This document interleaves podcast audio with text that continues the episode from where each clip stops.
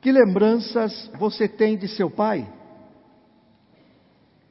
No seu livro Ostra Feliz Não Faz Pérola, Rubem Alves escreve sobre uma bonita lembrança que tinha de seu pai.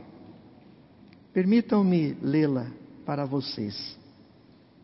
Ele começa: Gosto muito de ovo, ovo frito, ovo escaldado com pão torrado. Coisa boba. O fato é que comecei a pensar sobre as razões por que gosto de ovo. Lembrei-me. Meu pai era viajante. Passava a semana fora de casa. Voltava às sextas-feiras no trem das oito. Noite escura. O trem das oito vinha apitando na curva, resfolegando de cansado, expelindo enxames de vespas vermelhas, chamuscava uma paineira, entrava na reta, passava a dez metros da nossa casa, e todos nós estávamos lá, o pai com a cabeça de fora, sorrindo, e todos corríamos para a estação. Ele vinha com fome e sujo. Água quente não havia. Mas não tinha importância. Da leitura do Evangelho, havíamos aprendido de Jesus no lava-pés que quem está com os pés limpos tem o corpo inteiro limpo. A coisa então era lavar os pés. E esse era o costume lá em Minas. Minha mãe esquentava água no fogão de lenha, punha numa bacia e eu lavava os pés do meu pai. Depois de limpo, ele se assentava à mesa. E o que tinha para comer era sempre a mesma coisa: arroz, feijão, molho de tomate e cebola, ovo frito e pão. Ele me punha assentado ao joelho e comia junto. Ah, como é gostoso comer pão ensopado no molho de tomate, pão lambuzado no amarelo do ovo mole. Era um momento de felicidade. Nunca me esqueci. Acho que quando eu enfio o pão no amarelo mole do ovo, eu volto àquela cena da minha infância. Ele conclui: os poetas, somente os poetas, sabem que um ovo é muito mais que um ovo. Eu volto à pergunta inicial da nossa reflexão. Que lembranças você tem de seu pai? Naquela que provavelmente é a mais conhecida, é a mais amada parábola contada pelo Senhor Jesus, nós também vamos encontrar um jovem que se põe a lembrar de seu pai, do qual se encontrava afastado, do qual se encontrava distante, não apenas geograficamente, fisicamente, mas se encontrava distante moralmente, longe de suas origens, de seus valores, de suas tradições. Passava a se lembrar de seu pai, estando numa situação deplorável, de dar dó, numa situação em que se encontrava completamente humilhado, falido, faminto. Até que o texto bíblico nos diz que ele caiu em si. O termo caiu em si significa que ele entrou em si mesmo. Porque ao se afastar do Pai, ele se afastou de si mesmo, ele se perdeu. Porém, ao entrar em si mesmo, ele encontra a indicação do caminho de volta para o Pai. E ele decide então voltar para o Pai, voltar para a casa do Pai. E nessa volta para o Pai, ele redescobre, em primeiro lugar, o privilégio e a dignidade de ser filho. Isso mesmo. Nessa volta é que ele vai redescobrir o privilégio e a dignidade de ser filho. Porque ao pedir a sua herança, a sua parte na herança, estando o pai ainda vivo, o filho caçula estava comunicando duas coisas. Primeiro, que ele desejava os bens do pai, mas não o pai. O que equivaleria a dizer que ele desejava a sua morte. Segundo, que ele não queria mais ser filho. E de fato, enquanto teve o dinheiro, enquanto teve o prazer, enquanto tinha as falsas amizades, ele não se lembrou de que era filho. Porém, ao encontrar-se numa situação de total indigência e miséria, ele entrou novamente em contato com a realidade da sua filiação, embora reconhecesse que havia perdido os direitos de filho e que não poderia mais reivindicar tal status. Ele, pretendia pedir ao pai que tão somente este o tratasse como um de seus empregados.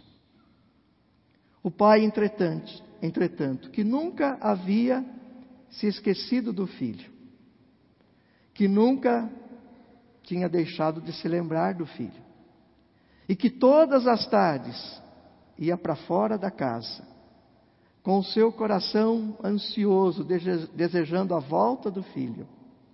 O pai, ele vai surpreender o jovem e vai devolver a ele a total dignidade de filho. Quando eu olho esse texto, eu vejo o propósito de Jesus em retratar essa face paterna de Deus. Porque tudo aqui na descrição que Jesus faz ao contar esta parábola acerca do Pai, tudo aqui é muito intenso. Tudo aqui no que diz respeito ao Pai é muito exagerado, é muito extravagante. Esse pai poderia ter feito, como a gente diria hoje, menos, menos. Mas não. Ele faz questão de ser intenso. Aqui na nossa tradução na Bíblia atualizada, diz simplesmente que o pai o beijou. Na verdade, o pai o cobriu de beijos. Enquanto o filho vinha andando a passos curtos, talvez tímidos, o pai corre. O que era uma situação não muito desejável para um senhor de idade. Certamente, comentários foram feitos na vizinhança sobre essa atitude do pai de correr em direção ao filho. Mas muito mais do que isso, o pai manda trazer a melhor roupa, e a melhor roupa era a roupa do próprio pai. Manda trazer o anel, manda trazer a sandália, e manda preparar uma festa. Como nós diríamos hoje, não com carne de segunda, mas com carne de primeira. Temos que festejar, temos que celebrar. E com todos esses gestos extravagantes, o pai estava dizendo: Você não precisa conquistar o direito de voltar a ser filho, eu vou simplesmente aceitá-lo de volta. Senhor Jesus quis que nós tivéssemos essa imagem de Deus esse rosto paterno de Deus, o nosso Pai Celestial. E para desconstruir um pouco, talvez, outras visões que nós tenhamos de Deus, de Deus que quer somente castigar, do Deus que quer punir. Não, Ele quer mostrar um Deus cujo coração é repleto de misericórdia, de compaixão, de bondade. Sim, meus irmãos, não existe nada maior, nada mais importante, nada mais sublime que isso. Ser um filho de Deus, ser uma filha de Deus. pois foi a consciência desse altíssimo privilégio que fez João declarar: Vede que grande amor nos tem concedido o Pai, ao ponto de sermos chamados filhos de Deus, e de fato somos filhos de Deus. A semelhança do apóstolo João, a consciência desse status espiritual deveria encher o nosso coração de alegria, de satisfação, de esperança, de coragem.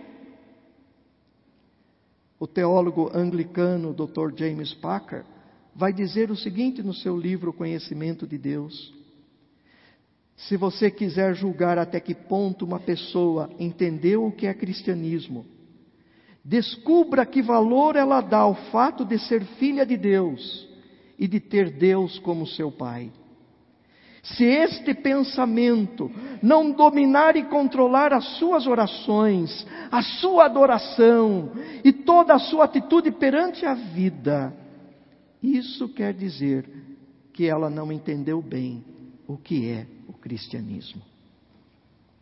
Contudo, jamais podemos nos esquecer que recebemos a graça da filiação por meio do Filho Jesus Cristo. Nós somos filhos no Filho. Porque João também escreve no seu Evangelho que Jesus Cristo veio para o que era seu e os seus não o receberam, mas a todos quantos o receberam, deu-lhes o poder de serem feitos filhos de Deus, a saber, aos que creem no seu nome. E a fim de tornar a nossa filiação uma experiência real, ousada, confiante e encorajadora, o apóstolo Paulo vai dizer: E porque vós sois filhos, enviou Deus ao nosso coração o Espírito do seu Filho, que clama, Abba, Pai. Sim, nós podemos chamar a Deus como Jesus o chamava, Paizinho querido. É Paulo também quem dirá que o Espírito Santo testifica com o nosso espírito que nós somos filhos de Deus. Então, não somos apenas filhos de Deus posicionalmente, nós podemos desfrutar dessa condição por causa da habitação do Espírito Santo em nós. Mas, em segundo lugar, nessa volta, para a casa do Pai, o filho entende o que é realmente ser livre. Ele saiu da casa do Pai para ser livre, para ser independente, para ser autônomo, a fim de romper com toda a autoridade, a fim de romper com leis, a fim de romper com mandamentos, a fim de ser dono do seu próprio nariz. E nós podemos até mesmo ouvi-lo dizer: agora eu sou dono do meu destino, agora eu sou dono da minha vida, eu vou em busca da minha liberdade. Porém, ele haveria de descobrir que a verdadeira liberdade está na casa do Pai, está junto do Pai. Ele era tão livre que o pai não o impediu de sair de casa. Aliás, essa reação do pai causou mais perplexidade que o pedido do filho. Qual foi a reação do pai? Permitir que o filho saísse de casa e ainda por cima dando-lhe a herança. Isso porque no Oriente Médio, a reação esperada de um pai tradicional seria expulsar o filho da família, sem direito a nada. E como diz o pastor Tim Keller, a não ser uma boa surra. Não obstante, o pai não fez nada disso. Ele simplesmente dividiu os seus bens entre eles e deixou o mais novo ir embora, ainda que tenha ficado com o coração partido diante do pedido do filho. Pois bem, no final das contas, o filho caçula colheu escravidão. Pois o vemos trabalhando como escravo até se dar conta de que os trabalhadores do seu pai eram mais livres do que ele. Meus irmãos, nunca se esqueçam de que liberdade sem Deus, liberdade sem o Pai, degenera rapidamente em escravidão, em cadeias. Deus não nos escraviza, como muitos pensam, apregoam. Temos liberdade na Sua presença, temos irrestrito e pleno acesso a Ele, usufruímos da Sua intimidade, não temos medo de Deus. Ele nos faz livre para amá-lo, para servi-lo, não por obrigação, não por medo, mas por gratidão e com alegria. O filho, nessa volta, haveria de redescobrir que é junto do Pai que ele é plenamente livre.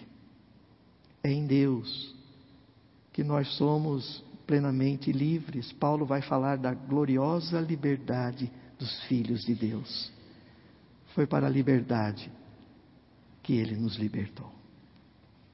E finalmente, encerrando a nossa meditação, nessa volta para o Pai, ele usufrui novamente da abundância da casa do Pai ele usufrui novamente da abundância da casa do Pai.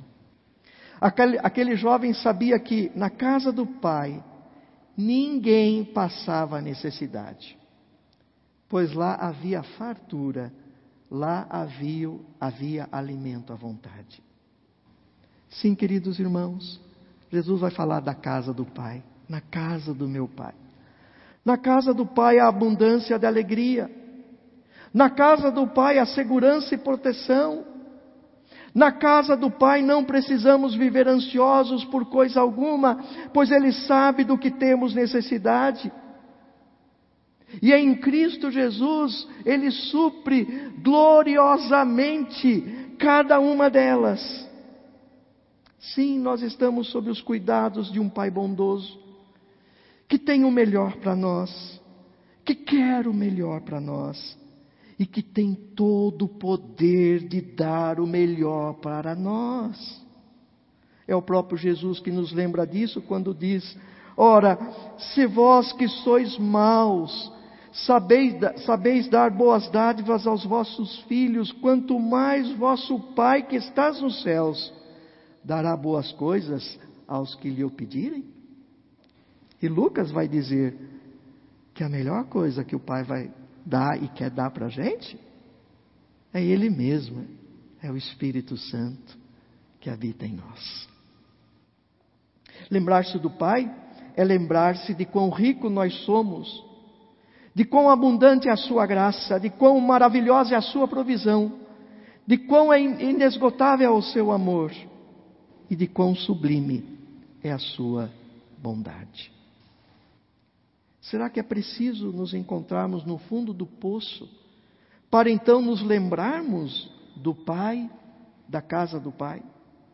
Será que é necessário perder tudo para nos lembrarmos do que é mais importante? Ainda que seja verdade o que se é dito por aí, que nós só aprendemos bem o valor das coisas quando nós as perdemos, será que a gente precisa perder para redescobrir? Não.